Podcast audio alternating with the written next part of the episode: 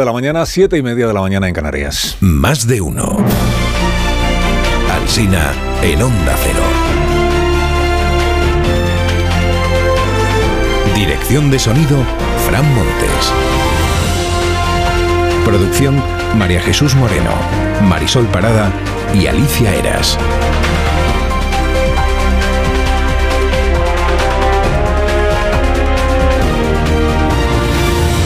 Cuarto día ya del año 2024. Aquí estamos desde las 7 de la mañana. Ya el lunes empezamos a las 6, ¿eh? que ya se nos acaba el cuartelillo. Ya en cuanto vengan los Reyes Magos, dejen lo que tengan que dejar. Esperemos que sea algo para todos y, y volvamos ya el lunes que viene a la absoluta normalidad. Bueno, asuntos que les venimos contando y que aparecen también reflejados esta mañana en la prensa. El PP ha detallado su contraamnistía y hoy es la apertura pues, de, varios diarios, de, de, casi todos los días. ¿Qué es lo que más se destaca? Pues la propuesta de ilegalizar partidos políticos que promuevan insurrecciones. Periódicos a favor de la idea. Ninguno. Titula el confidencial, el PP opta por la mano dura contra el independentismo e interpreta que lo que está haciendo Feijóo es asumir la exigencia de Vox de ilegalizar partidos que promuevan insurrecciones. Lo interpreta de la misma manera el diario El Mundo, que en su editorial tira de las orejas a Feijó. Dice, la forma sorpresiva de introducir este debate no está a la altura del rigor que exige el asunto. Hay aroma de improvisación. Genera dudas de que sea constitucional y conveniente esto. Recela el diario La Razón. Dice, esto requiere de un consenso que no existe y en España las responsabilidades penales son personales, no colectivas. Escribe Paco Maruenda. Dice, no aporta nada intentar convertirnos en una democracia militante. El español también recela de la propuesta. Dice, introducir un nuevo delito de deslealtad constitucional es una necesidad, pero disolver partidos políticos no se castigan hechos cometidos por personas concretas, no a los militantes de un partido. Y recera el diario ABC. Dice, una cosa es condenar con penas severas a quien atente contra el orden constitucional y otra, ilegalizar partidos políticos. Mezclarlo todo en un mare magnum jurídico es un error que permite al separatismo victimizarse más. Es simplista, concluye este periódico. En el país no editorializan, pero sí hay una crónica al respecto. Alumbra un nuevo concepto del diario El País, que es el de comunidad jurídica. Este es el título. Dice, la comunidad jurídica cree que la propuesta es inconstitucional. Se refiere a los juristas que ha consultado el diario El País y que reflejan lo que entiende este periódico, que es una posición casi unánime de los especialistas en constitución en, en, nuestro país. También es verdad que la comunidad jurídica decía hace un año que la amnistía era inconstitucional y ahora ya no hay ni comunidad ni... Y sí hay amnistía, o sea que...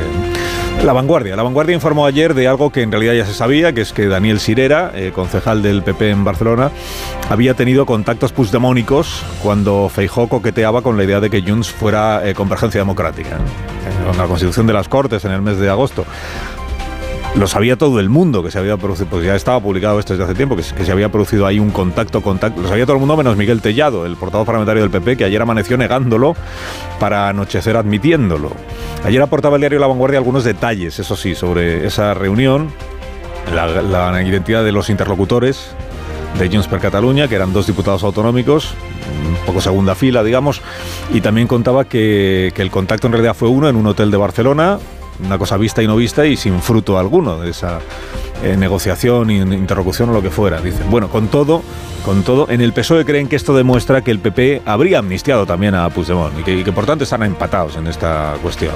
La ministra de Inclusión y Seguridad Social, dice el diario El País, exige al PP que haga público de qué hablaron y cuántas veces se reunieron repito, la ministra de Inclusión y Seguridad Social, en el ejercicio de sus competencias partidistas, pues exige al PP que haga públicas las... Porque dice ella que el PSOE actúa con plena transparencia. Hombre, plena...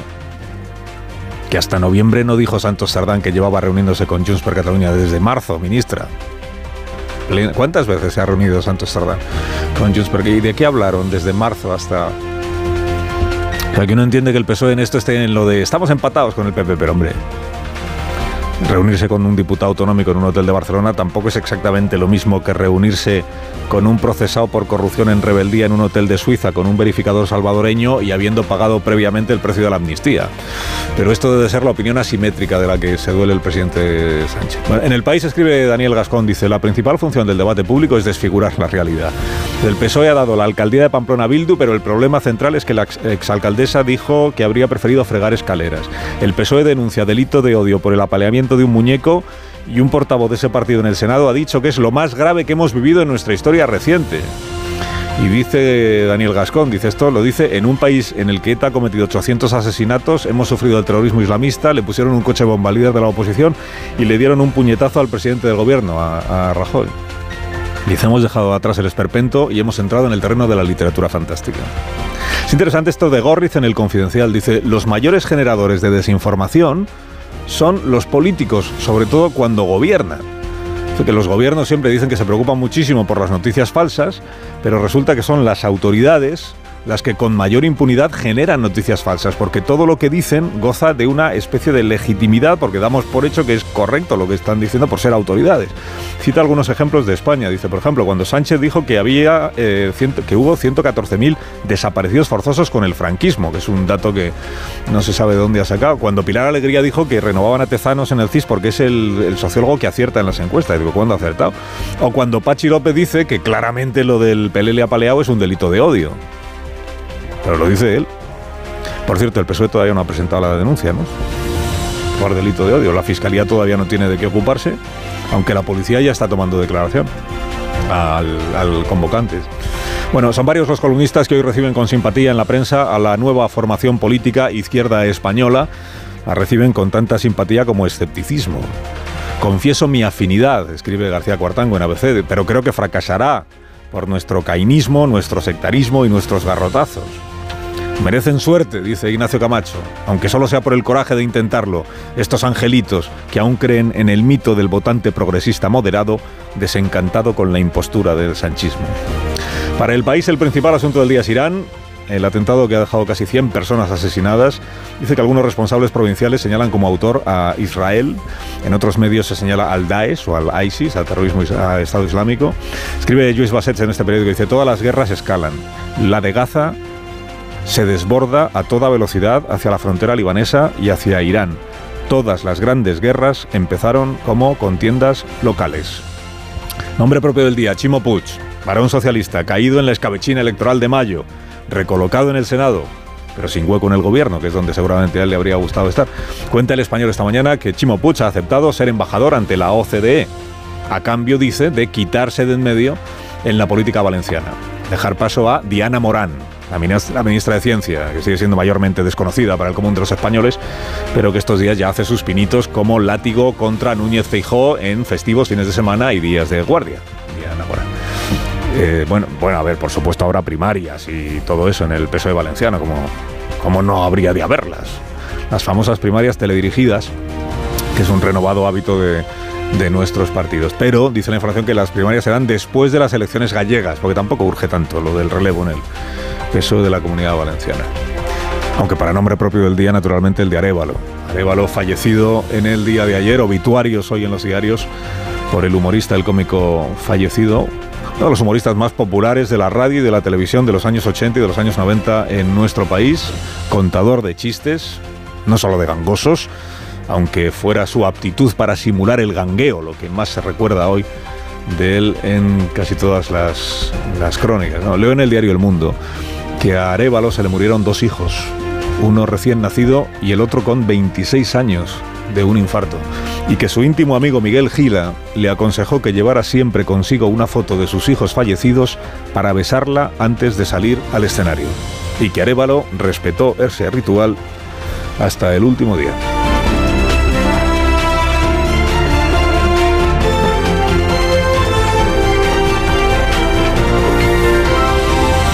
Carlos Alsina en Onda Cero, somos más de uno.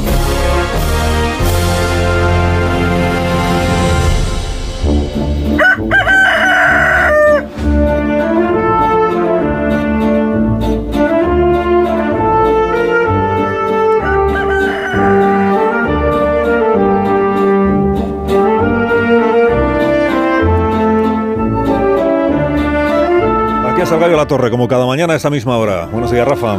Eh, buenos días, Carlos Alsina. Pues podemos comenzar con algunas cuestiones básicas, ¿no? Eh, digo, este año, como unas instrucciones para condenar la violencia simbólica, por ejemplo. Lo principal es que el sujeto representado y posteriormente apaleado, quemado o colgado no debe ser lo determinante para la condena. Quiero decir que la identidad del pelele ha de ser algo perfectamente secundario. Igual que la motivación política de quienes lo usan de piñata, porque lo fundamental, lo bárbaro, quizás no lo delictivo, pero sí lo inaceptable, es que unos más tuerzos representen el linchamiento físico de una figura pública. Estas pueden parecer unas obviedades, ¿no? En pleno 2024, pero ahí no lo son. Y lo estamos viendo porque este año ha comenzado al menos con la cortesía de recordarnos que lo que creíamos obvio no lo es tanto.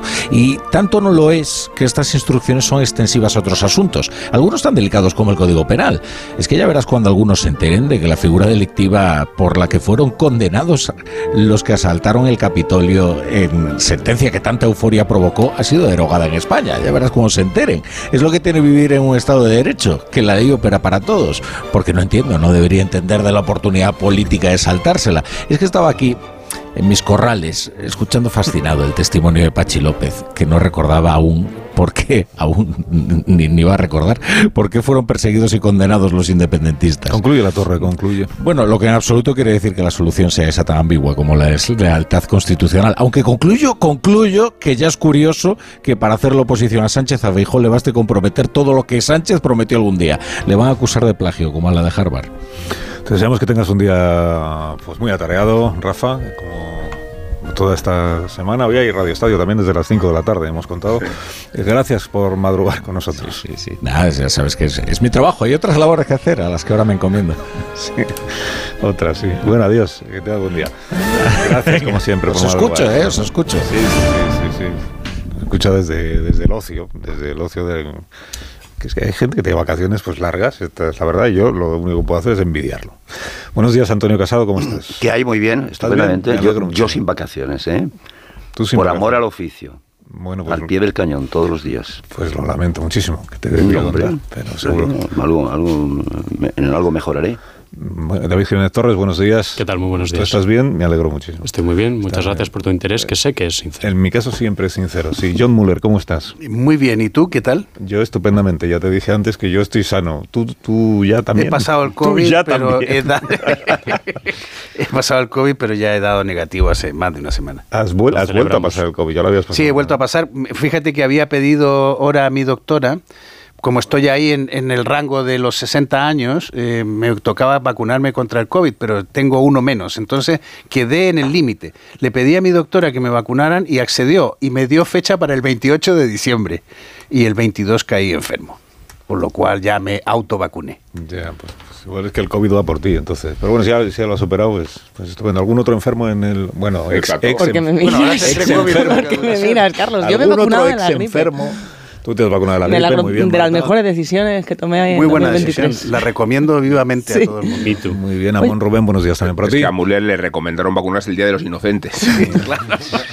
y no reparó que la doctora le estaba haciendo una broma. Eh, John, por favor, vamos a tener un poco de Mi- mi- madurez mira, ya, ¿no? mi, doctora me toma el pelo ¿Tú sistemáticamente. qué crees? ¿Tú qué crees? Ahora, Te lo ¿Qué podría haber dicho, y si no, el 30 de febrero. No, es que hay una. Bueno, este año hay cumpleaños de Pedro Sánchez, o sea que... Sí.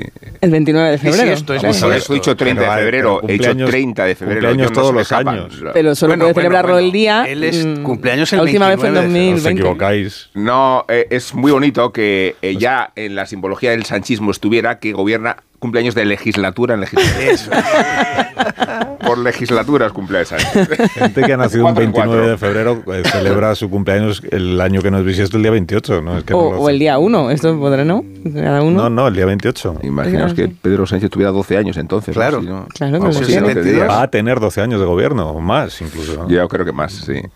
Se lo están poniendo tan fácil el además. sexto Inesperado interés por la onomástica del... del Lo ignoro por completo, ¿no? ha sido cosa de John Muller. Bueno, que estábamos hablando de la, de la gripe y de las infecciones respiratorias y de Sí. la Mm. epidemia y de que los gobiernos autonómicos, o al menos algunos, están diciendo pues efectivamente se produce una situación eh, inhabitual de número de casos que se han producido, que está por encima de los años anteriores y que los centros de salud, las, las urgencias ambulatorias, las urgencias hospitalarias, pues están en algunos lugares ya desbordadas. En fin, quiero que hablemos de ello con la mm, consejera de Sanidad del Gobierno de la Comunidad de Madrid, que se llama Fátima Matute y que tiene la amabilidad de atendernos un minuto de esta mañana. Eh, consejera, buenos días.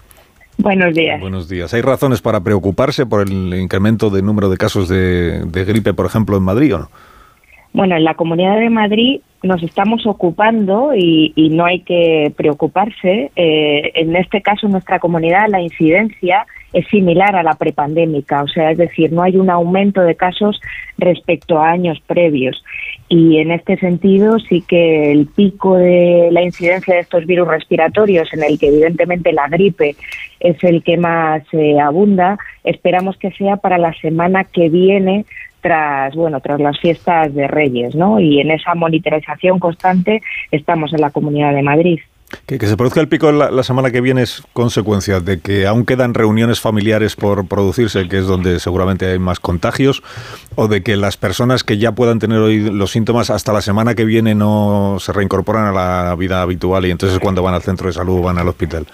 Bueno, es un poco una mezcla de todo. Este año ha aumentado el, el pico ¿no? de, de, esta epidemia que hay de gripe en concreto, ¿no? más que de virus respiratorios en sí, porque he de tranquilizar a la población en el sentido de que el COVID no está aumentando y el virus respiratorio sincitial, gracias a la campaña de vacunación en niños, ha disminuido, pero la gripe en este caso, que es lo que ocurre todos los años, se ha adelantado en cuanto a ese pico. ¿no? El, en el año pasado fue a finales de, de enero, febrero y este año esperamos que sea la semana que viene, aparte de por cómo viaja el virus, ¿no? Sí. Que es una cosa mundial, pues también ayuda a las reuniones familiares en las que pues estamos más juntos en sitios cerrados, nos juntamos con más gente y evidentemente no eh, tomamos las medidas de precaución que debiésemos, ¿no? Y en ese sentido sí que hago una llamada y ahí os agradezco mucho vuestra labor, porque también sois profesionales de la salud continuando nuestra labor de eh, concienciar a la gente de que si tiene cualquier síntoma respiratorio, pues que debe evidentemente de protegerse él con mascarilla, sobre todo si va a estar en contacto con personas frágiles o vulnerables, el lavado de manos y, bueno, medidas de sentido común, pero que a veces en estas fiestas se nos olvidan. Uh -huh. ah, me decía usted antes que los niveles entonces en la Comunidad de Madrid de incidencia de gripe son similares a los que teníamos antes de la pandemia. Exactamente. O sea, eso eh, significa que puede haber un, un, incremento muy notable en comparación, por ejemplo, con el año pasado o con el año anterior, pero que no es una situación mmm, grave eh, o excepcional en comparación con lo que era nuestra vida cotidiana antes de que se produjera lo del coronavirus. Lo digo porque hay muchos títulos esta mañana en los diarios y también ayer que hablan de, de epidemia disparada, los números disparados, los casos de gripe, como, como si estuviéramos ante una situación verdaderamente excepcional. Por lo que usted me está contando no lo es tanto, ¿no? No, a ver, estamos en, en, en, pandemia de gripe y hay más casos de los deseados. Ahora exactamente, a fecha de hoy, estamos en 230 casos por 100.000 habitantes, pero esa, esa cifra es la misma que en años prepandémicos o incluso un poco inferior. Sí que hay otras comunidades autónomas que están en más de 520 casos por 100.000 habitantes, que no es nuestro caso. Evidentemente, nosotros tenemos el plan de invierno activado, que es un plan que se hace en la Consejería de Sanidad. Empezamos a trabajar en noviembre y se activa a mediados de noviembre, donde eh, aumentamos el número de profesionales eh, que atienden estas urgencias y hacemos una monitorización diaria en la que está implicada salud pública, eh, la Dirección General Asistencial, la Gerencia de Hospitales y la Atención Primaria, ¿no? coordinando todos los niveles asistenciales, con lo cual en ese sentido es lo que digo, en la, en la Comunidad de Madrid no estamos preocupados sino ocupados porque de momento, aunque obviamente la frecuentación de las urgencias ha aumentado mucho, pero como repito, como ocurre todos los años, podemos asumir los ingresos hospitalarios y de momento no hemos tenido que suspender ningún tipo de actividad programada, que también nos ayuda el hecho de que en estas épocas eh, de Navidades con vacaciones, pues la, la actividad de cirugía y programada disminuye pues por las vacaciones del personal y porque los pacientes eh, prefieren operarse en otras en otras fechas, ¿no? Pero como digo, estamos día a día monitorizándolo para ir eh, aumentando los recursos y activando las fases que hagan falta. Sí, sí, sí. Entonces, sin embargo, de la reprogramación de tareas sí se está produciendo en hospitales de otras comunidades autónomas, creo la comunidad valenciana, creo que hemos contado esta mañana, por ejemplo, donde sí se está ocurriendo eso también en algún hospital de la comunidad eh, gallega de, Galicia. ¿El, ¿El, Ministerio de Sanidad tiene alguna tarea en, en, en, este sentido? ¿Puede ayudar en algo a los gobiernos autonómicos? ¿Está en ello? ¿Tienen ustedes noticias de la ministra de Sanidad? Bueno, nosotros no se ha puesto en contacto con nosotros en este sentido. Nosotros, como digo, eh, activamos nuestro plan de invierno con una comunicación, además, las 24 horas, los 7 días de la semana, no solo con las gerencias del hospital, sino lo- con los responsables de las unidades de urgencias en el hospital y fuera del hospital y también en el SUMA, ¿no? en las ambulancias, porque lo coordinamos todo y obviamente una de las partes del plan en la fase 3, en el caso de que las camas de los hospitales eh, se llenasen, es el, eh, reprogramar cirugías no urgentes en estos hospitales. Eso se hace en coordinación con cada hospital según las necesidades. Nosotros a día de hoy no lo hemos tenido que hacer. No sabemos si la semana que viene si aumenta mucho la incidencia, aunque como digo, en cifras normales a otros años lo deberíamos de acometer. Pero en ese sentido, como digo, eso es la gobernanza que tenemos y el contacto 24 horas con nuestros niveles asistenciales. Como dice, el problema de la comunidad valenciana y Galicia, ¿no? ya hablando con mis compañeros con los que también hablamos, es que tienen una incidencia muy, muy superior a la Comunidad de Madrid. Como digo, nosotros estamos en 200 eh, eh, y pico casos y ellos están en más de 500. Y, su relación, su interlocución con la ministra Mónica García, porque Mónica García lo saben los oyentes de Madrid, pero igual del resto de España no tanto. Eh, Mónica García ha sido la líder de la oposición al gobierno autonómico madrileño durante estos últimos años en, en Más Madrid. Ahora es la ministra de Sanidad. Eh, la relación entre la consejera de Sanidad del gobierno de Díaz Ayuso y la nueva ministra Mónica García es buena.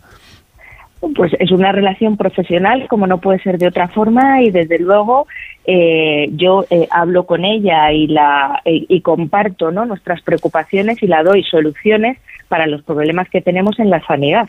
Además, en la sanidad de España, no solo en la Comunidad de Madrid, porque ella es la ministra de todas las comunidades autónomas, aunque a veces parece que se focaliza mucho en nuestra comunidad, tal vez por tener reciente el haber estado en la oposición, pero desde luego eh, yo con ella comparto todo lo que nos preocupa y las soluciones que desde su puesto puede poner para mejorar la sanidad. Pero como digo, en este caso con el tema de la, de la gripe eh, no hemos tenido comunicación con ella. Eh, consejera, gracias por haberme atendido esta mañana. Le deseo que tenga buen día. Muchísimas gracias a ustedes. Gracias y muy buenos días. Bueno, si queréis hacer algún, algún comentario, porque hacías gestos, eh, John Muller, al escuchar que las intervenciones eh, se fijan también en función de las fechas, y son fechas navideñas, pues hay muchas personas que prefieren dejarlo para después, No operarse. sé, es que me, lo- me lo pensaría dos veces si me programan una cirugía, no sé, de algo, eh, y, de- y decir, no, me- es que me viene mal porque voy a celebrar Reyes. O sea, no, no, no sé, va- vamos, o sea, creo que ese argumento... Dependerá eh, igual de la... No sé quién puede tener más la- interés en las vacaciones, en disfrutar de las vacaciones. Yo no sé si con un una ma- una ma- malestar físico voy a disfrutar de las vacaciones. ¿no? Creo que lo que me interesaría es operarme lo antes posible. Hay otra hipótesis de por qué estamos todos tan preocupados de, de, la- de tanta, tanta gripe alrededor, tanta gente enferma, que todo el mundo tenemos a alguien cerca que estas fiestas lo ha pasado mal, y es que a raíz del COVID le prestamos mucho más atención a los síntomas respiratorios, que llegar tosiendo a trabajar es algo que antes hacíamos y nos quejábamos pues lo justo, y ahora tenemos mucha más conciencia de que esto es un problema y además contagioso. Y antes no, antes no. Y al mismo tiempo nos cuesta muchísimo menos ponernos las mascarillas. O pedirles a familiares que, que vengan con mascarilla a las reuniones eh, si están contagiados o, o lo que sea, ¿no? Fíjate, pero cuesta más de lo que pudiéramos haber imaginado que iba a costar antes de, o sea, cuando estábamos en plena pandemia, porque vuelve a haber reticencias a las mascarillas y eso que estuvimos tan acostumbrados. Y yo yo sí veo cierta, porque las autoridades están recomendando que, que se la pongan todos los mayores de 70 Yo años. es que todavía tengo muchas en casa sin sé que nunca Hay se utilizaron, salida, ¿no? tengo que darles salida. Se la das a la familia. Diría que por importante. reticencias psicológicas o supersticiosas, ¿no? Por lo que simboliza la mascarilla, más allá de... Por no recordar lo aquello que nos- pasamos. de verdad, ¿eh? Sí, sí, sí, yo estoy de tengo acuerdo. yo una mascarilla y, y se me revuelven las entrañas. Sí. Eh, sí. Y ves a alguien toser y no. Que, que no es una frivolidad decirlo, porque eh, en realidad asociamos la mascarilla a un periodo de nuestra vida Sí, hay trauma, hay trauma. unas connotaciones y si no las tuviera seguramente sería más fácil ponérsela, ¿no? Pero ponerse una pantalla es, es que es una capitulación, ¿no? Sí, pero lo que es dice, decir, lo me que- rindo, ¿no? Lo que dice Marta y decía la consejera, el que tenga síntomas Sí, y claro, tiene no, que que ir la a use. una reunión o tiene que ir a, una, al trabajo, lo que sea, se pone la mascarilla y ya está. Así ya se asegura que sí no que la contagia a los Si demás. lo hicimos durante dos años, un par de días más. Que- no, y no. que no teletrabaje, que es algo que la- habíamos La oportunidad y la conveniencia. Habíamos de las normalizado el teletrabajo. consecuencias psicológicas. Eso es así. De hecho, cuando empezó lo de la- los- las semanas previas a lo de Wuhan, al coronavirus del año 20, había un pico de, había un, un estallido, de, como se llame, de, de casos de gripe. Recuerdo hablar en, en este programa con el consejero de Sanidad del, del Gobierno de Madrid, que estaba eh, contratando personal extraordinario para poder reforzar los hospitales y los centros de salud debido a la alta incidencia de gripe que se estaba produciendo en las primeras semanas del año 2020. Luego ya llegó lo de la pandemia. Y tú fíjate De hecho, qué quedó lo de la gripe. Cuando los que llevaban mascarilla parecían exagerados. No digo que yo estoy Vamos callado para que no me riñáis porque estoy empezando a tener síntomas Fuera. y no me he puesto la mascarilla. Fuera, Antonio, fuera. La voz te delata, además. David, ¿no tendrás alguna que de las que te sobran por ahí para Sí, darle a sí, Antonio? aquí en el bolsillo tengo el tengo, bolsillo lleno tengo- de- Pero es mascarillas, curioso que ahora nos preocupa más la gripe que el eh, coronavirus. O sea, yo no sé qué variante es la que está circulando ahora mismo del COVID, ¿no? Mm, Yo lo he tenido, he pasado tres días muy malos, pero ha sido muy leve comparado con lo que era en su momento el coronavirus. Sí. Me imagino que es por todas las vacunas que llevo en el cuerpo y por las enfermedades que he padecido, ¿no?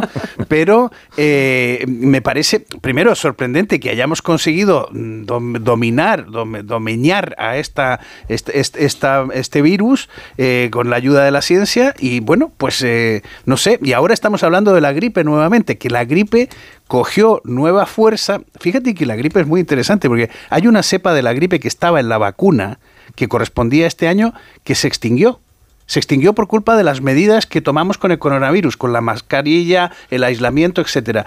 Eh, la, autoridad sanitaria norteamericana tuvo, tienen, tienen eh, permiso para introducir nuevas cepas en las vacunas, pero no tienen autorización para retirarlas. Y entonces tuvieron que hacer una reforma legislativa para que el Instituto de Salud pudiera decidir quitar esta cepa que se ha extinguido en el mundo.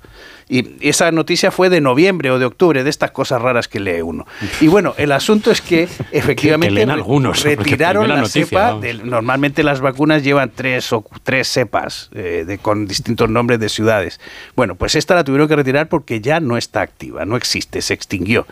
Y lo que, y lo que ha venido con mucha fuerza son otras, esto y el virus incisional, porque como hemos estado precisamente en aislamiento, esas, la gripe y el virus incisional han cogido una nueva fuerza porque hay segmentos de la población que nunca lo habían tenido. Ujú. Ya que se jubile el doctor Bartolomé Beltrán, te voy a proponer a ti para que Oye, hagas gracias. el programa de salud de, de.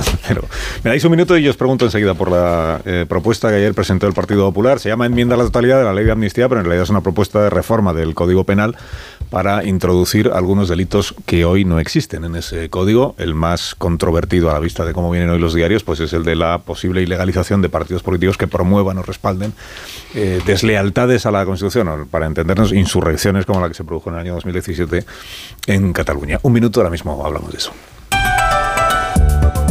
Más de uno en Onda Cero. Carlos Alsina. Más de uno en Onda Cero.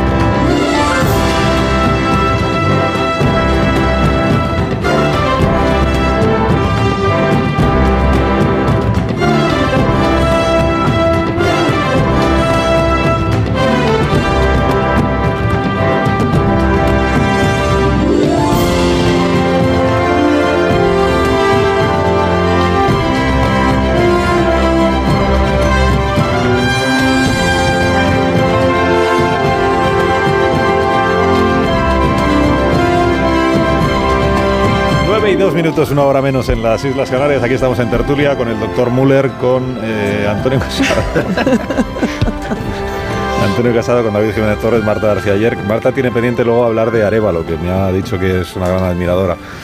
De- se, se ha atrevido a- malo eres, se ha- no, no me dejas fingir, a no me decir- dejas fingir que soy... Se ha atrevido a decir que, que si puede fingir que no sabe quién era Arevalo por su extraordinaria Hacerse juventud. la joven no recordando cosas, pues es un truco muy de no, pues no, Arevalo, pues no, lo he visto en TikTok, podía haber dicho, pero no, pero claro. Arevalo es una figura. vi en un, dos, tres, hombre, cuando que, no, que le conozca a alguien que tenga 10 años, lo puedo entender, Vale. pero. No, alguien que tenga 30 puede que tampoco lo conozca, ¿eh?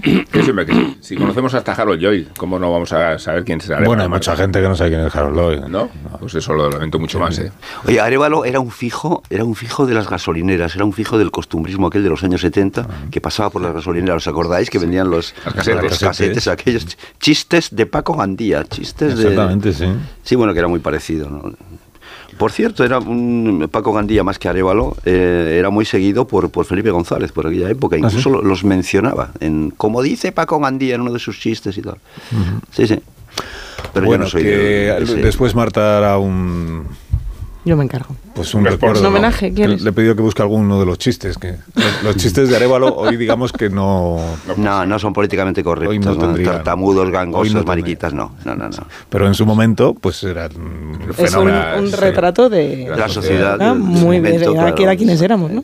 Bueno, quienes erais, perdón. Exacto. Ay, sí. No, no, Marta, tú. no, no. Bueno, entonces vamos a lo del PP y... la- Marta que fue co- eh, es la Inmaculada Concepción, por lo que estoy viendo. Saberlo. No, es Benjamin Button. Cada, cada- cada programa es más no te jo- jodes. Cada programa es más joven, cada programa tiene menos años. Veo Cada, mucho rencor, veo mucho rencor. cada programa que pasa nació más tarde. Es insostenible. Bueno, eh, que ayer el señor Tellado, que es el portavoz del grupo parlamentario del Partido Popular, pues presentó ayer era el último día para presentar las enmiendas a la totalidad del proyecto de, de la proposición de ley de amnistía. De enmiendas a la totalidad significa que lo que estás pidiendo en realidad es que se retire, que nunca salga adelante el proyecto en cuestión.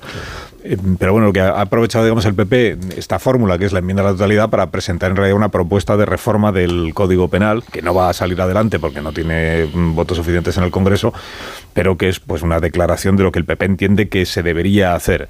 Además de recuperar el delito de sedición, como planteó en su día el señor Núñez Feijóo, y de volver a la situación en la que estaba el delito de malversación, es decir, sin el abaratamiento de las penas que aprobó la legislatura anterior, el Congreso de los Diputados, por iniciativa del Partido Socialista. Además de eso, incorporar al Código Penal el delito de, de convocatoria de un referéndum ilícito, que hoy no está en el Código Penal. Estuvo en su momento, en el año 2005 fue retirado por el Congreso de los Diputados. Estuvo en la época de... Lo incorporó, la- gobernando Aznar, se incorporó el delito de convocatoria de un referéndum ilegal por si se le ocurría a Ibarreche. Creo que ese era el motivo. Convocar, eh, convocarlo. Eh, luego llegó Zapatero, año 2004, y en el, año, en el primer año de legislatura se sacó del código, se despenalizó la convocatoria de un referéndum ilícito con el apoyo del nacionalismo de entonces.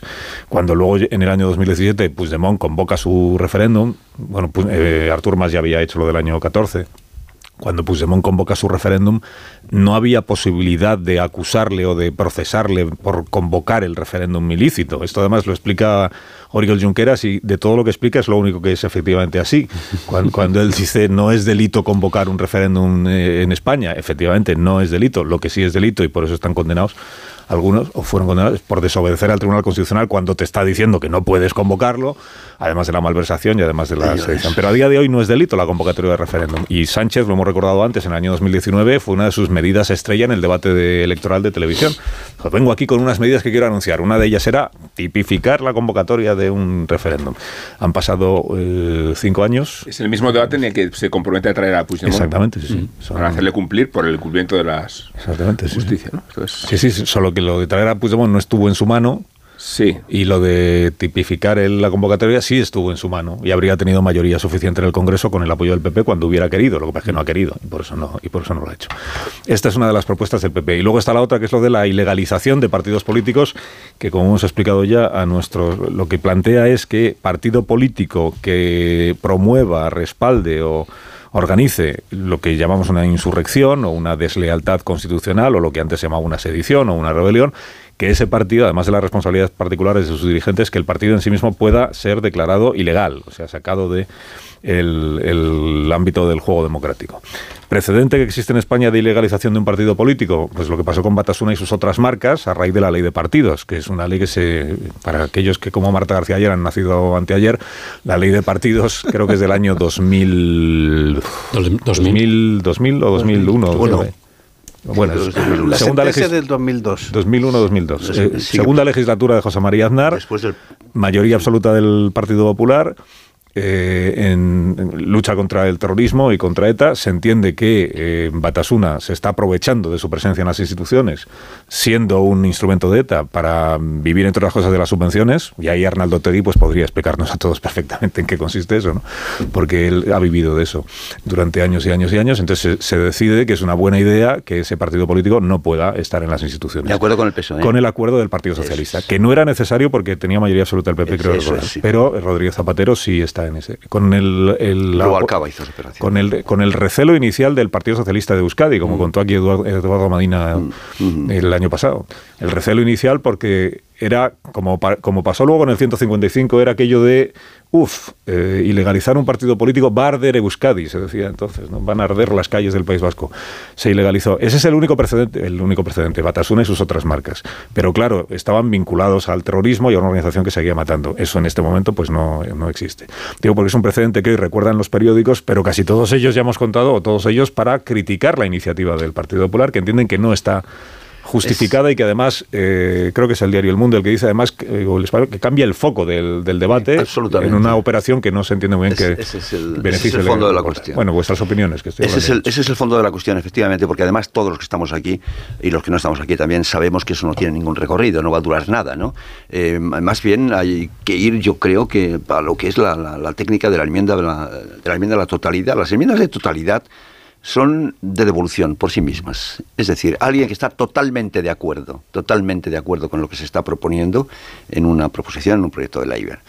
Ah, y por lo tanto, pues eh, mm, debe presentar una enmienda a la totalidad eh, con devolución lo que pasa es que hay una posibilidad también. Todas son de devolución, pero puede ser de devolución, por supuesto, pero con alternativa. Y en este caso, la metidura de pata, lo que es extemporáneo, lo que no viene a cuento, es la, alternativa, que el texto alternativo. En un partido que está absolutamente, que no está parcialmente en desacuerdo, está totalmente en desacuerdo. Eh, con lo cual, lo indicado en técnica parlamentaria hubiera sido hacer la, presentar la enmienda de totalidad con devolución, con una buena exposición de, motivos, pero sin texto alternativo. Es decir, simplemente que esto se devuelva, se devuelva una buena exposición de motivos para explicar por qué estás eh, en desacuerdo con lo, con lo, de la amnistía. No han optado por eso, han optado por, por el texto alternativo, introduciendo esa cuestión de la que estábamos hablando, que, insisto, no tiene ningún recorrido. ¿Por qué lo hacen? Pues una de dos, o por competir con Vox o por eh, recordar una vez más eh, la inconsistencia del presidente del gobierno, de Sánchez, eh, recordándole que efectivamente lo propuso él en, su debido en, a su debido tiempo, ¿no? yo creo que lo primero no le conviene en absoluto al, Partido Popular ahora estar compitiendo en, ver quién, quién lo hace más, más alto, lo de enfrentarse al gobierno socialista. Y, luego lo de la inconsistencia es que no hace falta, es redundante, ¿no? hace poco ocurrió lo del, lo del mono y, protesta el PSOE porque le dan, apalean virtualmente al bono de Sánchez y tiene razón, lo que no tiene ninguna credibilidad, es decir, que ya está suficientemente desacreditado el señor Sánchez en el sentido de que, de que no es fiable, ¿no? Pero no entiendo, como no sea por una de esas dos razones, no entiendo a qué viene este, este, este, texto alternativo que en realidad es como volver a decir repóngase el delito de sedición o de rebelión como estaba ya. Sí, hay una, es verdad que hay un elemento extemporáneo de, todo esto. Em, y, yo creo que en realidad es, un error en términos de estrategia política, pero también es un error la cuestión de, fondo. ¿no? Eh, a mí me, me tiende a gustar que las cosas serias se planteen en serio llamadme raro, y además eh, tiendo a pensar que el, que el patrimonio de un partido liberal conservador tiene que ser la seriedad. ¿no? Entonces, proponer algo que significa un cambio de modelo, eh, vamos, la prensa hoy lo está señalando, ¿no? que este tipo de medidas, aparte de disolver partidos, ¿no? que, que promuevan referéndums ilegales, nos, nos dirigiría al modelo de una democracia militante, eso es un cambio de modelo de, democracia. Tú no puedes proponer algo de ese calado a través de una enmienda a una ley, además cuando sabes que no va, que no va a prosperar, ¿no? Y además con esta ambigüedad, ¿no? ¿Qué quiere decir disolver? Eh, porque, vale, tú sabes que puedes a lo mejor prohibir una marca, pero eso significa, como pasó con las posteriores marcas de Batasuna, ¿no? Significa que también prohíbes las sucesivas marcas con las que se presenten los mismos eh, candidatos, ¿no? Las marcas que fue probando Batasuna hasta que por fin le permitieron legalizarse con, con Sortu, ¿no? Y luego, además, yo creo que en realidad, si entramos ya en el debate de fondo, la las penas por esto tienen que ser individuales, tienen que ser apolíticos, y ahí es donde entra la pena de inhabilitación la inhabilitación para ejercer cargo público, para decir, esta persona ha promovido eh, un, objetivo ilegal, entonces esta persona no confiamos en ella para poder desempeñar un cargo público, para poder manejar presupuesto, etcétera, etcétera. Eso para mí tiene mucho más sentido como defensa del orden constitucional que esto de prohibir marcas, que al fin y al cabo hablamos de qué, de, cerrar una sede o de prohibir que se utilice un nombre en una, en una papeleta. ¿no? Así que tanto en términos de lo que se está proponiendo en el fondo como en la oportunidad política, me parece un error a pesar de que estoy completamente de acuerdo en que habría que penalizar la convocatoria de referéndums ilegales. Eso sí, la parte de disolver, que es la que ellos además debían de saber, no pueden ser tan incompetentes, pienso, en el Partido Popular, como para no saber que esta parte es la que se llevaría todo el foco de los comentarios. Con la, de, veces que sea, con la de veces que se ha disuelto Junts per Cats, Junts per Sí, ya no sabemos cómo Ya se autodisuelven solos. Para hacer marcas. El PDCAT está en concurso acreedores estos días. claro, que reparamos en disolver porque es un verbo que inquieta extraordinariamente y que creo que lo que amenaza es el espíritu de la Constitución mm. en su naturaleza plural y en sus expectativas de dar opciones, ¿no? Eh, nos gusten o no nos gusten. Creo que la, ventaja que tiene una lectura eh, generosa de la Constitución pasa por admitir la discrepancia, incluso cuando hay partidos que en su programa político se sustraen a, títulos eh, principales de la propia Constitución. por eso me parece una barbaridad y creo que, que la forma en que ha caído la iniciativa en, las editoriales de hoy demuestra que el Partido Popular por primera vez consigue la unanimidad en contra. Eh, eh, y creo que obedece a que no sabe relacionarse con Vox y a que teme eh, cómo puedes ser socio y discrepante al mismo tiempo y, y esta línea de disoluciones y, legalización sí que forma parte de la eh, naturaleza política de Vox. Eh, curiosamente, si Vox se sumiera al mismo escrutinio, se tendría que autolegalizar por muchas de sus iniciativas y muchos de sus principios. Pero creo que el Partido Popular tiene un problema de relación con Vox. No sabe cómo relacionarse y cuando le compra la mercancía más averiada, eh, incurre en esta clase de barbaridades. Ahí, da ser una clave, yo creo que el tema de Vox es, clave. ¿no? Antes dije que en 2002, no, la sentencia del Tribunal Supremo ilegalizando a, a, Batasuna fue el 27 de marzo de 2003, pero es muchísimo más interesante la sentencia del Tribunal Europeo de Derechos Humanos. Batasuna recurrió, obviamente, esta, esta condena que, que, siguió la disolución. O sea, lo que dicta el Supremo es la disolución de Batasuna y todos los que vinieron después. Con lo cual yo creo que el punto hoy, y discrepo con los periódicos que lo hacen, no creo que sea la disolución, por muy fuerte que suene la palabra. Pero, pero sí hay otros aspectos. Y luego el punto este de eh, no se puede condenar a organizaciones eh, solo a los individuos. Bueno, oye, eh, esto cuando yo fui a la universidad, efectivamente, siempre se decía solo ha sido condenado el partido nazi por los juicios de Nuremberg y tal, y que fue ya una innovación jurídica en el derecho penal internacional, etcétera. Pero hoy tenemos, por ejemplo, que se puede condenar perfectamente a una empresa se puede condenar a una empresa y ya el, derecho ha avanzado en ese, en ese terreno muchísimo eh, y, perfectamente disolvimos y legalizamos a partidos políticos con una ley que ha sido bendecida por Europa. ¿no? Ahora, yo creo que ayer lo que pasó es que Miguel Tellado transmitió una inseguridad enorme a la hora de empezar a chapotear en conceptos jurídicos. Eh, o sea, cuando confundió ilegalización y, suspensión de actividades.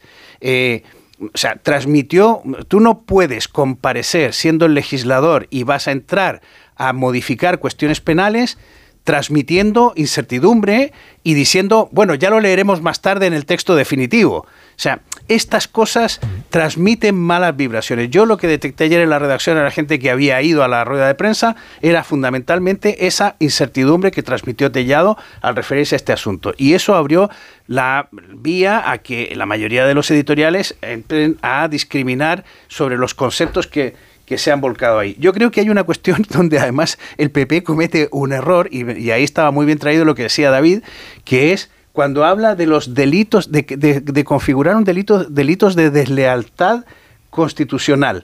Yo creo que eso es un error y que tendrían que haber usado la palabra desobediencia, porque mm. precisamente el artículo 6 de la Constitución, al establecer una democracia no militante, lo que sostiene del punto de vista constitucional es que lo que se reclama a los españoles es el respeto a la Constitución, no la adhesión a sus principios ideológicos. Entonces, esto es una cuestión en la que hay que ir con mucho cuidado y que un partido político, que es un partido de Estado, no puede entrar como toro en cacharrería haciendo... los eh, socios de Sánchez son partidos anticonstitucionalistas. Mm. Eh, en su línea nuclear porque discrepan de la monarquía parlamentaria, porque abjuran de, del, sistema autonómico tal como está concebido y, y, y, porque perseveran en, en la total eh, discrepancia con el espíritu del 78, eh, tienen derecho a manifestarse en esos términos políticos, sabiendo que los límites eh, son inequívocos también, claro. Sin que sirva de precedente, Rubén, para empezar 2024 voy a estar de acuerdo contigo. Todo dicho, ¿no? no, en todo no, en todo no, no, Marta, porque no. estoy de acuerdo con tu postura del roscón de Reyes, Y pero pero... tú eras más de es verdad. Pero de Ya me conoces. Pero es verdad que, que no se entiende la propuesta del PP sin, sin Vox y tiene más que ver con las próximas eh, citas electorales que tengamos que con una intención real de reformar el Código Penal. Y esto es muy cansino porque, claro, eh, todos los años hay alguna reforma eh, pendiente seria y todos los años hay muchas citas electorales y siempre se presta más atención a lo segundo que a lo primero y no se toma en serio. Pero la buena noticia es que parece que en, PP, en el PP ha calado que mientras exista un Vox eh, fuerte, el PP no va a poder gobernar. Lo que pasa es que para distanciarse, en vez de distanciarse de Vox, lo que están haciendo es emularle. manera. No están, no están eligiendo la- la- distanciarse de Vox, sino copiarle alguna de sus propuestas, Bueno, que no sé si les funcionará, yo pero a para mí empe- me parece que es una mala idea. Yo para empezar, en mal 2024 te voy a llevar la contraria, Hombre, Marta, eso pero es seguir las buenas tradiciones. es que decís esto de que esto es por influencia de Vox. Eso me encajaría mejor. con sí, sí, Vox. sí, pero, va- pero digamos como respuesta a, a- a Vox, ¿no? Yo creo que eso tendría más sentido si Vox en este momento estuviera fuerte. Pero vemos todo lo contrario. Estoy de acuerdo, tendría más sentido, si es que yo no le veo sentido A la baja. Yo creo que tiene que ver más bien, y ahora no recuerdo con qué diario fue el que lo publicó, con estas encuestas recientes que dicen que hay una parte importante de la población española que quiere que la oposición eh, se endurezca. ¿no? Es decir, Sí. más bien un- un- una percepción del Partido Popular de lo que desea la sociedad española, al menos a la que quiere dirigirse, eh, como el, de- el- el deseo del tipo de oposición que se tiene que hacer en el contexto de la amnistía, más que porque el Partido Popular diga es que estamos viendo que en las Pero Pero encuestas Vox va endurecerse arriba". significa emular a Vox o endurecerse significa Claro, tener altura de miras pero institucionales. dureza entonces. Claro, pero, Claro. Lo, pero lo que quiero decir es, vosotros lo estáis planteando es como que es, es una respuesta a posturas de Vox, cuando yo creo que es más bien el Partido Popular intentando encontrar qué tipo de postura tiene que tener en los próximos meses lo de la. Lo tramitación que de la pasa es que no, no tiene por qué ser una buena idea para... para- No, y que la iniciativa de prohibir partidos eh, está en el programa de, de Vox. Eh, s- quiero decir que Vox ha significado precisamente la disolución de los partidos independentistas, Sí, sí. amparándose en que sostienen tesis inconstitucionales. Eh, eh, pues entonces, si un- Sí, pero entiendo que lo que David está diciendo es que no solo está en el programa de Vox, sino que está también en la voluntad de los votantes del PP. Sintoniza Y ni siquiera de, de los votantes solo del PP. O sea, en encuestas que dicen que hay un sentimiento muy importante en la población española que creen que la actitud ante las deslealtades, yo no diría deslealtades hacia la Constitución, sino deslealtad hacia el Estado de Derecho. ¿no? Ahí es lo que decimos de no se exige la lealtad, pero sí el cumplimiento de las sentencias. Sí, claro. ¿no? Que esa, esa actitud tiene que ser más Pero dura. David, la idea de responder con dureza a quien ataca al Estado de Derecho es proponer reformas eh, que a todas luces de momento eh, no se han tomado en serio, como tú mismo decías, que, no, que, que es más un- una pantomima para, para llamar la atención, para acaparar el debate, para parecer que se ejerce dureza, cuando en realidad no se tiene intención de sacar adena- Esto tendría adelante que Claro, claro, pero se- separemos. tendría que estar en el programa electoral. Una medida Claro. como esta. Oye, un a ver, no, empecemos hombre, 2024 no. bien. Un momento. No, estoy diciendo que cuando no, ah, eh, una cosa es una cosa es nucleares, que sí, hombre, las pero cuestiones nucleares tienen Sí, que ha estar en empezado, una- ha empezado él por ahí, que por sí, decir un- que no es seria la a ver, manera que en ha una cosa es una cosa es explicar No una le des cosa la razón tanta vehemencia que ya sé la... Una cosa es explicar por qué creemos Sí, que que sí. ha salido esta propuesta a la esfera pública y otra qué nos parece. Y además en esto creo que estamos tan, tan de acuerdo como lo están los periódicos. Pero ¿no? estaréis de acuerdo conmigo en que este asunto que estamos discutiendo tiene una duración de cinco minutos. En cambio, propone el asunto de fondo que se está tratando, que es el de la amnistía, un montón de temas donde puede hacer todas esas cosas el Partido Popular, diferenciarse de vos, de, de decir que somos los mejores y tal, sin necesidad de sacar este tema que no va a ninguna parte. ¿A qué Yo estoy de acuerdo, Antonio, En, el tema de la amnistía, la división de la sociedad, el- la desigualdad, el, el centrar, el, el ah, olvidar, borrar delitos solamente por razones políticas, em, etcétera. Manda, anda, que no hay materia en el, en el texto que presenta, Desde eh, luego. que presenta eh, Una pausa. Sumar, no, los- es Sumar, ¿no? El que presenta, no, no, esos, los socialistas. PSOE, al la final- proposición al de final, Villar al final Soe- solo fue el, el PSOE, Sí, bueno, el pues PSOE. ya está. Pero, Nunca se explicó por qué solo fue el Anda, PSOE. que no hay asuntos de fondo en el, en el tema de la amnistía, en la cuestión de la amnistía, que es de lo que se está tratando, como para introducir este ahora de la ilegalización de los partidos políticos que convoquen un referéndum que, entre otras cosas, Sumar lo que ha presentado- a las personas, ¿no? A, tal. ¿A qué viene? Si va a durar cinco minutos. Esto Su- es- sumar lo que presentó es el- lo otro, es lo de la despenalización del enaltecimiento Sí, sí, del no. terrorismo, las injurias, las ofensas que como al religiosas. principio lo iban a presentar todos y al Sí. final solamente fue el Bueno, una PSOE. pausa y enseguida os pregunto por otras cuestiones. Bueno, te- hay un fleco de este asunto del PP que es lo de las reuniones, la reunión con los de Junts per Catalunya en el mes de Agosto. agosto. Antes de la constitución de las Cortes, en un hotel de Barcelona, el señor Sirera, que todo eso estaba bastante publicado ya. Ayer lo que se publicó, lo que supo la vanguardia, pues quiénes eran los interlocutores de Junts per Cataluña y en qué hotel se produjo la reunión y esto que el señor Tellado ayer dijo que había sido, bueno, por la mañana dijo café. que no tenía noticia de esa reunión, que tampoco había leído la vanguardia y luego ya por la noche pues admitió que efectivamente la- el café, fue un café. O sea, se, se vieron, se vieron para ver qué querían los de Junts. Y una vez que se vio qué es lo que querían, pues ya... Exactamente, esto lo ha contado No había roscón, tú hablamos fuera. de eso. Para, para quitar lo importante, incluso dijo, no fue ni café, fue un agua. Una No, pero además es, pero es magnífico que como si el contenido de la reunión fuera lo que se tomó y no de lo que se habló. o sea, a mí, o sea, tomándote un café puedes declarar la Segunda Guerra Mundial perfectamente. Es o sea, no, importante el menú. no necesitas otra cosa. Un cortado y una invasión Claro, de Polonia, con por el- favor. Con el preámbulo, con el preámbulo, no, pero es, es que esa, esa debate Pero es es interesante. importante lo que dices, porque Dani Tenía que haber advertido que Claro. si no había menú, es que el menú era él. El canibalismo, que es decir, ¿no? Por la antropofagia. Pausa, pausa, la- pausa, pausa. Mira,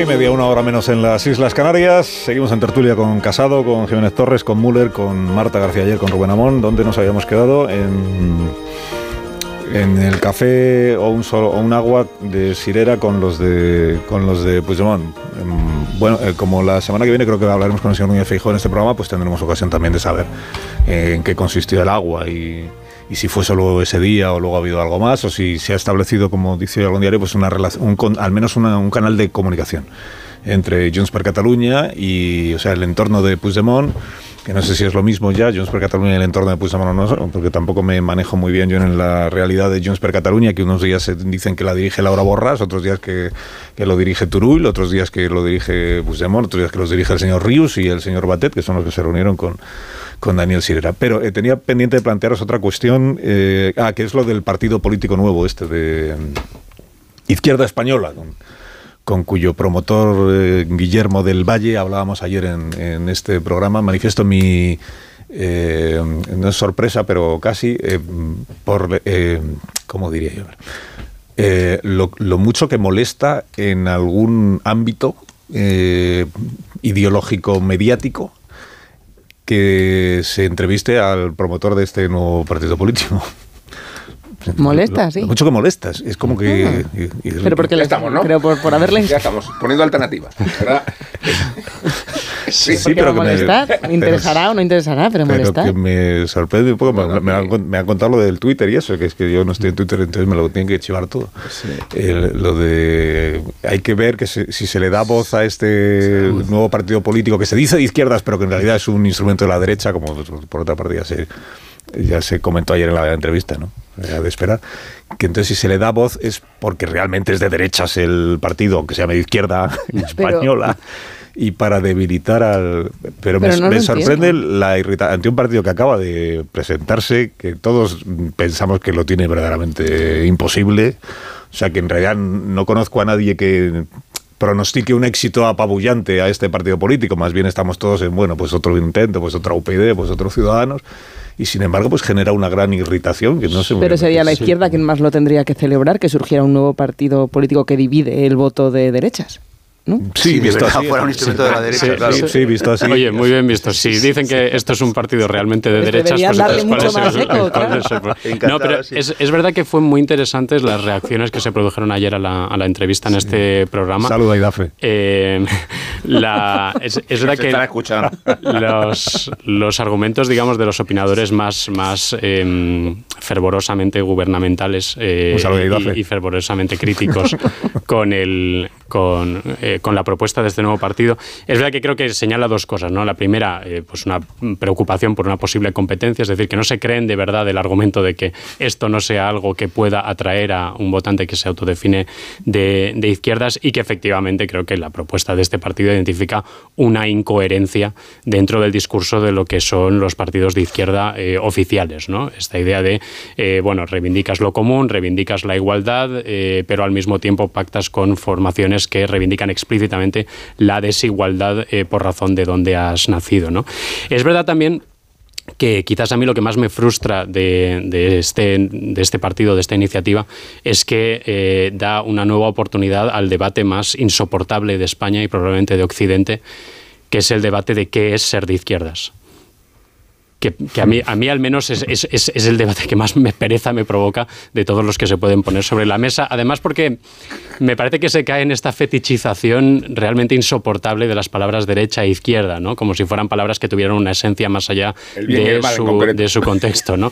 Eh, para mí es evidente que bueno, la izquierda será lo que la izquierda haga, ¿no? y si la izquierda en España lleva 30 años eh, del lado del proyecto de eh, descentralizar, de confederalizar, de pactar con los nacionalistas, pues eso es lo que es la izquierda española realmente existente. Eso ¿no? se parece mucho a la derecha, por cierto. ¿eh? Claro, En efectivamente, y si, y si estar, y- pero si estar en contra de eso, al menos en principio ser de derechas, pues entonces eso es la derecha y entonces los que están en contra de eso pues son de derechas y no, no hay nada traumático en, en- en plantearlo, en plantearlo así, ¿no? Y luego también está la cuestión yo me pregunto si realmente el problema de España es un problema de, de izquierdas o de derechas, porque cuando hablamos de lo que criticamos muchas veces de Sánchez, de la colonización de las instituciones, de eh, los, eh, las mentiras ahora llamadas cambios de opinión, etcétera, etcétera, esto no es una cuestión de raigambre ideológica. Hablamos de cuestiones de decencia política bastante más básicas, ¿no? que, que se sustraen al debate entre las tradiciones intelectuales que surgen de Rousseau o de, o de Demest. ¿no? No, no, no tengo tan claro que el problema de España es que Sánchez no sea realmente de derechas o de una verdadera, eh, perdón, eh, verdaderamente de izquierdas. ¿ves? Eh, Yo mismo me hago lío con estas esencias. Por eso es imposible aplicar, aplicar plantillas racionales al, al fenómeno de, de Sánchez. Yo más bien aplicaría plan- plantillas morales o éticas. Hombre, no sé la capacidad, no sé el recorrido que va a tener esta, esta iniciativa ¿no? de Guillermo del Valle, no sé la, capacidad de seducción, la capacidad de arrastre que va a tener. Pero hay una cosa de momento que sí me parece interesante y es utilizarlo como termómetro del malestar que existe en estos momentos en torno a en, el Partido Socialista y en torno pues, a los ganadores de la, investidura, en torno a Sánchez. Esta es, yo creo, la, virtualidad más interesante que tiene la iniciativa de Guillermo del Valle.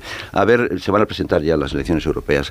Eh, a ver hasta dónde ha llegado, a ver hasta dónde ha llegado eh, la riada del malestar dentro del, Partido Socialista, como termómetro eh, como prueba del algodón para saber de verdad eh, cómo es el cabreo, cuánto es el cabreo que hay dentro de los votantes socialistas. Eh, en lo otro, pues no lo sé. Eh, es posible que, que no mucho, porque efectivamente dice cosas pues que ya están, están muy trilladas, ¿no? No dice especialmente nada nuevo en descentralización del, del poder, en materia de igualdad. Son, son cosas que ya hemos oído muchas veces. Bueno, ah, yo de, de IDAFE aprendo todas las semanas. Aún no entiendo por qué su, por qué su columna sobre lo que hacemos los demás en, en los medios se publica eh, en, en una página que se llama Pantallas del diario El País, pero bueno, alguna explicación tendrá. Dice Pantallas y lo que hace es una revista de prensa, es que hoy salgo yo en, ¿Qué dice, tío? la No lo he visto. columna de IDAFE. Estaba buscándolo ahora mismo, estaba Yo buscando. ¿Qué dice? ¿Qué Dice, dice? Ya sabe que tiene que meterse dice. Se ha visto en contigo otra para ser citado. A ver qué dice. Que la que dice. A ver qué dice. Vamos a ver. Dice que él, él sostiene que naturalmente es eh, izquierda española, aunque sea mi izquierda, es de, es de derechas. Derechas. sí. Eh, y que entonces eh, las tropas fachosféricas pues celebran el nacimiento del partido. Dice, a uno se le ocurre que si registras un partido llamado Izquierda Española y al día siguiente Carlos Alsina, reputado por ser un duro entrevistador, sobre todo con dirigentes políticos de izquierdas, te da un masaje, habrás creado un partido español sin duda, pero para lo que hace décadas se llamaba la brunete mediática y ahora resumimos en fachosfera, en realidad has creado un artefacto que apoye a las derechas. Pues tendrá tremendo, ¿eh? razón, tendrá razón Es Idafe, porque él es un maestro en estas cosas. Es Sí. un cáncer. Esto de que, de que el partidismo se meta en, en los, en los teclados de, de los analistas, de los periodistas. Fijaos es terrible. la- Yo sin ánimo de sin ánimo de refutar a Idafe, que yo aprendo muchísimo leyéndole todas las semanas. Pero no, no, yo no lo digo por él, pero lo digo en creo general. que creo que hay una que es de primero de, de entrevista política, de primero de entrevista política, que es que no le puedes hacer la misma entrevista a un presidente de gobierno que lleva, por ejemplo, cinco años o seis de gestión que a un abogado que acaba de registrar un partido político y que lo que tiene es que de- explicar qué es y qué pretende hacer con su vida y con su partido. Entiendo que no se hace la misma entrevista. Entiendo también que Itafe lo plantea al revés que a quien hay que hacerle un masaje es al presidente del gobierno y a quien hay que hacerle un tercer grado es ¿Y al que acaba, es al que acaba de llegar.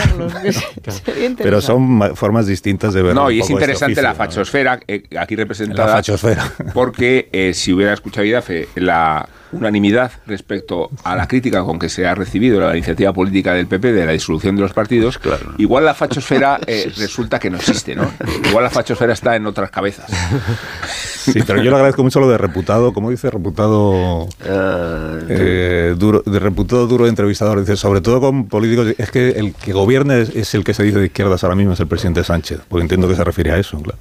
Se Pero, pero es verdad que es un Digo, síntoma. por ejemplo, Joaquín Torra tampoco sale muy contento de este programa y muy de, y muy de izquierdas. Yo tampoco le veo a Joaquín Torra. Es un síntoma interesante porque incomoda, la semana que viene, sí. porque incomoda izquierda española. ¿no? Es un síntoma interesante de. Eso o sea, es la- las que- reacciones nos dicen algo. Eso y, es lo y- que a mí más me sorprende, Sí. la, Sí, la España. irritación de, ay, ay, que Sí. ya le están dando bola a un señor que... Sí. que, pues, y- no vaya a ser que alguien no vote al PSOE en las próximas elecciones. Claro, ¿no? Esta es Pero, la- pero eh, si el artefacto claro. está claro, Marta lo ha clavado. El artefacto al que le quita votos a Feijó.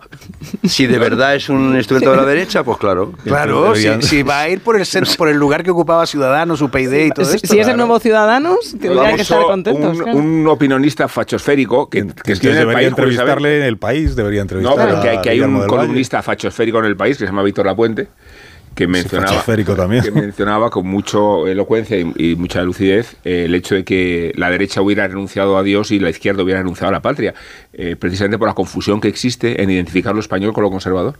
Eh, Claro. y, y un partido que desde izquierdas y defiende una idea de España, enseguida se le etiqueta como fachosférico.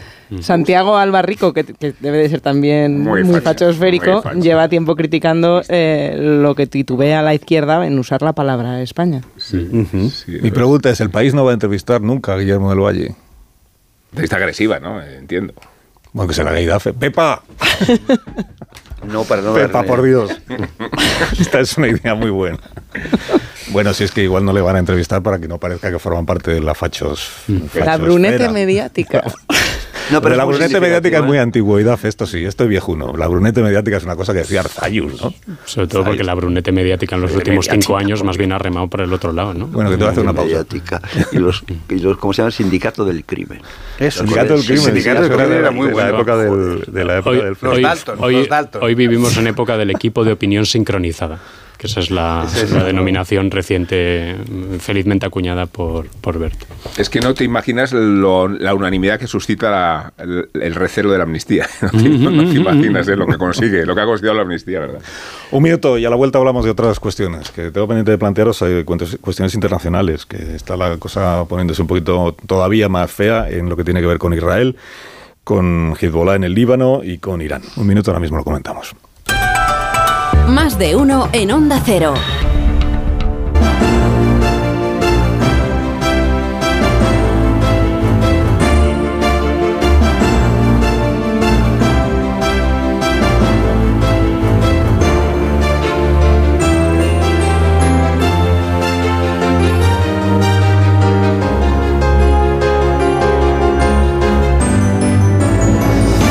Trece minutos serán las 10 de la mañana, una hora menos en las Islas Canarias. ¿Algún comentario me queréis hacer los contertulios de este programa que son Antonio Casado, David Jiménez Torres, John Muller, Marta García Ayer y Rubén Amón? Respecto de lo que está eh, sucediendo en el sur del Líbano, hemos contado que anteayer se produjo el asesinato o, el- o la eliminación o lo- como del número 2 de Hamas. Eh, hoy aparecen algunas imágenes del, del- Haruri. del duelo por el por la desaparición de este, ¿cómo se llama? Aruri. Aruri. Aruri. La eliminación, todavía nadie se ha atribuido la, el, haberse cargado a este, a este individuo, a este ciudadano, pero bueno, digamos que la sospecha más extendida es que ha sido un dron israelí. De hecho, lo que sí ha contado eh, Hezbollah es que ha sufrido nuevos ataques esta madrugada por parte del ejército israelí que han acabado con otros dirigentes también, ya no de Hamas, sino de Hezbollah. Ayer escuchábamos aquí a un portavoz, una declaración que había hecho un portavoz del gobierno de Israel que decía, mm, quien quiera que haya sido el que ha eliminado a a Laruri, quien quiera que haya sido, porque Israel no lo asume como propio, pero que se tenga claro que no es un ataque ni contra el Líbano ni contra Hezbollah, es un ataque solo contra Hamas. Bueno, esta madrugada ya ha habido ataques que Hezbollah dice que son contra ellos y el gobierno del Líbano se está quejando de que, claro, es un ataque en territorio libanés. Hemos contado también esta mañana que el gobierno de Alemania está instando a sus ciudadanos, a, que, a sus nacionales, a que abandonen el Líbano con carácter de urgencia, pues porque se teme que la cosa se va a poner cada vez peor. En territorio libanés, en territorio libanés. Y que nosotros tenemos allí unos soldados en una de interposición, pues que... Hombre, eh, yo creo que no se puede desvincular eh, el atentado eh, contra el número 2 de Hamas del, de los atentados terroristas que ha habido en la celebración del aniversario del, el asesinato de este, este, señor Soleimán, ¿no? que era, si uno era el número dos de, de, Hamas, este fue el número uno de la Guardia Revolucionaria, el, general. ¿no? Yo creo que no se pueden desvincular. Y, los, y los, sobre los dos planea la misma preocupación, el, mismo fantasma, la misma nube negra, eh, sobre todo para la Unión Europea, porque los tenemos aquí al lado, que es el de la regionalización. ¿A quién demonios le puede interesar en estos momentos? Hombre, a Estados Unidos desde luego no. Digo Estados Unidos porque es uno de los eh, aliados de, Israel, que es eh, el, actor principal, por lo menos el que aglutina eh, pues a, estos mm, movimientos que tienen ese odio activo contra Israel, ¿no? que son Hamas en, Gaza y Hezbollah en, Líbano, los hutíes de, de Yemen. Mm, pero a Estados Unidos no le interesa nada. Mm, si acaso le podría interesar a pero estoy especulando, ¿eh? a, Netanyahu, pues, pues porque pudiera ser puntuable para sus problemas domésticos, para los problemas que tienen en el, en el interior pero es una, es una especulación. Pero aparte es que no veo ningún otro actor eh, en la zona interesado en, que esto se regionalice. Lo que pasa es que, Antonio, si le pedimos a Israel transparencia, eh, que es uno de los requisitos que caracteriza una democracia, ¿verdad? Cuando hablamos de Israel como de una democracia, también se le requerirían las circunstancias. ¿no? Ah, Fingir que no tiene nada que ver con eh, el, el dron que ha acabado con el número 2 de Hamas y fingir que no tiene nada que ver con el atentado de ayer. con esa tecnología. ¿no? Y que estaba claro que entre las mm. incertidumbres de este conflicto, cuyo final no se sabe cuál es y cuyo territorio tampoco se conoce, eh, pasaba por involucrar o no, y de qué forma o no, a los grandes patrocinadores de, de Hamas, empezando, claro, por Irán y, continuando por Hezbollah eh, en, Líbano. Luego yo creo que Israel da un paso consciente de lo que significa la extensión del conflicto. Ah. Eh, un paso consciente cuya represalia y solución son las que siguen abiertos a toda duda. Y a mí me escandaliza, por cierto, como algunos medios españoles han convertido al número 2 de Hamas en un héroe no ya eh, palestino, sino un héroe nacional, eh, nacional, como si estuviéramos ir a las exequias detrás de un un héroe. Yo sí diría que hay bastantes motivos para disociar los dos, eh, lo del número dos de Hamas y lo que ha pasado en Irán, precisamente porque el modus operandi y los objetivos de los dos atentados son fundamentalmente distintos. El contexto, claro que es el mismo, pero en uno hablamos de una operación que va contra un líder concreto y además que podemos identificar muy bien por qué eh, Israel querría matar a ese líder, y otro que es una, una carnicería desatada contra gente que ha ido a honrar a, a un, alguien que consideran un un, mártir. A mí, vamos, el modus operandi es tan distinto como para merecer que, que pensemos que, que, se debe a organizaciones eh, diferentes. Es, distinto, pero, es distinto pero, pero sí que está vinculado, el New York Times lo vincula eh, tanto a las misteriosas explosiones en Irán como lo que está pasando con los hutíes en Yemen, como con, con, lo que hablábamos del Líbano, eh, factores que están haciendo que altos funcionarios estadounidenses pierdan la paciencia. La idea de que se ha querido que no escale la guerra a una cuestión regional, pero que hay un momento, eh, hay un Pearl Harbor que hace tener que intervenir. Claro, pero que, pero que no es solo, digamos, Israel, es más, yo creo que Israel es el menos interesado en regionalizar el, conflicto. Si precisamente una de las cosas que repetimos es que Israel no tiene suficiente fuerza militar como para, por un lado, com- eh, mantener la operación en Gaza y también eh, eh, combatir y derrotar a, Hezbollah en una, en una operación amplia. Y yo también sobre la cuestión del, número 2 de Hamas, fíjate, a mí me recuerda más a mm, eh, lo que fue la respuesta a, lo de Múnich, ¿os acordáis? El, el momento en el que se secuestró al equipo olímpico eh, israelí y lo que fue la respuesta posterior del Mossad de ir buscando a los... eh, sí, yo también lo, lo aprendí a través de la peli de, Spiel- de Spielberg, no, no voy a- eso te iba a decir, hombre, por favor, David, ¿no? apóyame en esto. pero, pero a lo que voy esto. a lo que voy con todo Siempre esto es que David. uno se pregunta si quizás esa no habría 74. sido una respuesta más eh, cabal dentro de lo que había de lo que era la lucha contra una organización como Hamas que lo que está siendo la operación eh, la invasión terrestre de Gaza. Pero ahí había absoluta transparencia. Golda Meir había dicho que era así. Eh, yo, en cambio, creo que no es obvio. O sea, lo que nos parece obvio en Oriente Próximo no debemos darlo por obvio. O sea, parece obvio que Israel pudo haber mandado asesinar a este hombre. Sí, pero este hombre era la conexión directa entre Hamas y Hezbollah y eso es Irán. Entonces, efectivamente, ahora mismo yo creo que Estados Unidos le ha dado un ultimátum a Israel de un mes de operaciones en Gaza y que a partir de allí es intolerable todo lo que pase. Esto lo dijo Blinken en la víspera de, fin de año en Israel. Eh, yo creo que ese, eso le marca un... un Netanyahu contestó directamente a eso. ¿eh? Dijo que la guerra podía durar seis meses o más. Con lo cual contestó directamente al hecho de que podía estar recibiendo una, un constreñimiento o un dictat por parte de Estados Unidos para que limitara las operaciones. Yo creo que no es obvio todo lo que, lo que pase y no debemos interpretarlo rápido, aunque yo creo que esto, claro, lo que ha pasado evidentemente apunta más a la regionalización del conflicto y la prueba es que lo del Mar Rojo y el posicionamiento del destructor iraní a la- afuera del Golfo Pérsico, todo eso tiene muy mala La pinta. decisión de Egipto de retirar las comunicaciones que existían con Me callo. Ignacio Rodríguez Burgos, la actualidad económica y financiera de esta mañana. Hola, ¿qué tal? Buenos días. Muy buenos días. Pues mira, las bolsas miran sobre todo a Oriente Medio y al Mar Rojo, claro. El Mar Rojo ya se dividió una vez para dejar pasar a Moisés, pero creo que los yemeníes, aliados de Irán, los hutíes, pues lo que quieren es cerrarlo, ¿no? Cerrar esta vía de navegación, o al menos dificultar la navegación por estas aguas, por donde pasa el 12% del comercio mundial. La materia prima más sensible del mundo es el petróleo, que ayer subió un 2% y ahora mismo pues lo hace, sigue subiendo un 1% y se encamina el barril de crudo hacia los 80 dólares en el mercado europeo. Las bolsas europeas continentales marchan al alza. Eh, ahora mismo el IBEX 35 sube un 0,70% a los 10.121 puntos.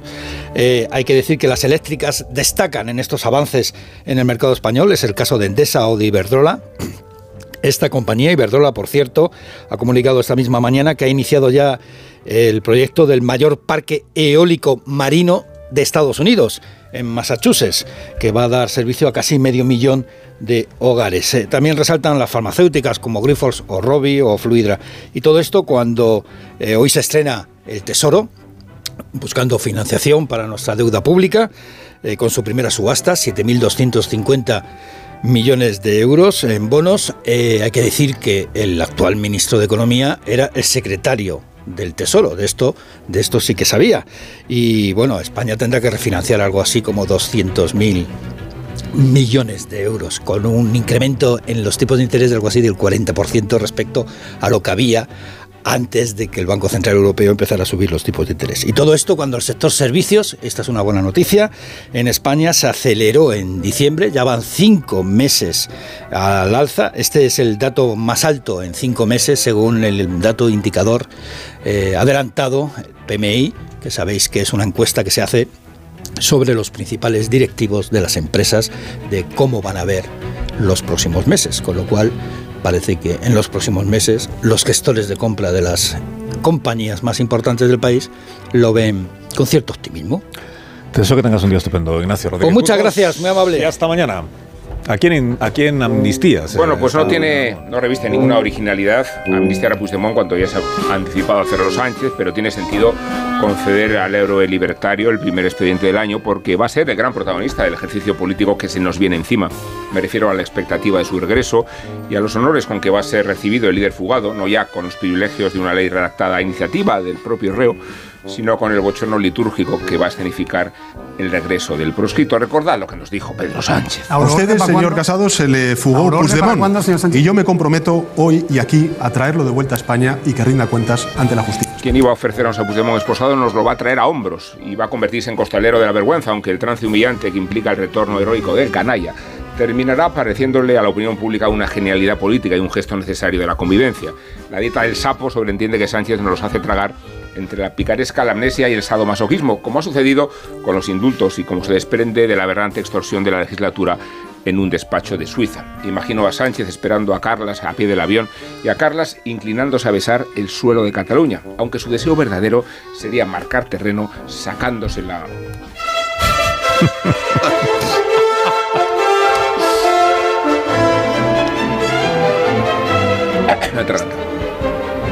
Este ya no te ha quedado fachosférico, te ha quedado cipotudo. Ciposférico te ha quedado. Ciposférico. Bueno, Alicia Eras os quiere regalar unos Callahan, si a vosotros os parece bien, en esta víspera de la víspera de Reyes. Así es, un buen par de zapatos Callahan. Es un regalo con el que vas a acertar seguro estos Reyes. Los pies de cada persona son diferentes, al igual que es única su forma de caminar. Los Callahan Adhesion se atan a tus pies aportando la máxima comodidad y es que los Callahan están fabricados por expertos artesanos y están a la venta donde en las mejores zapaterías y en qué sitio más, en su web en callahan.es, tecnología, diseño y confort a buen precio. Pues os deseo que tengáis todos pues, también un día espléndido, inolvidable, que, que mejoréis muchísimo eh, en vuestra situación.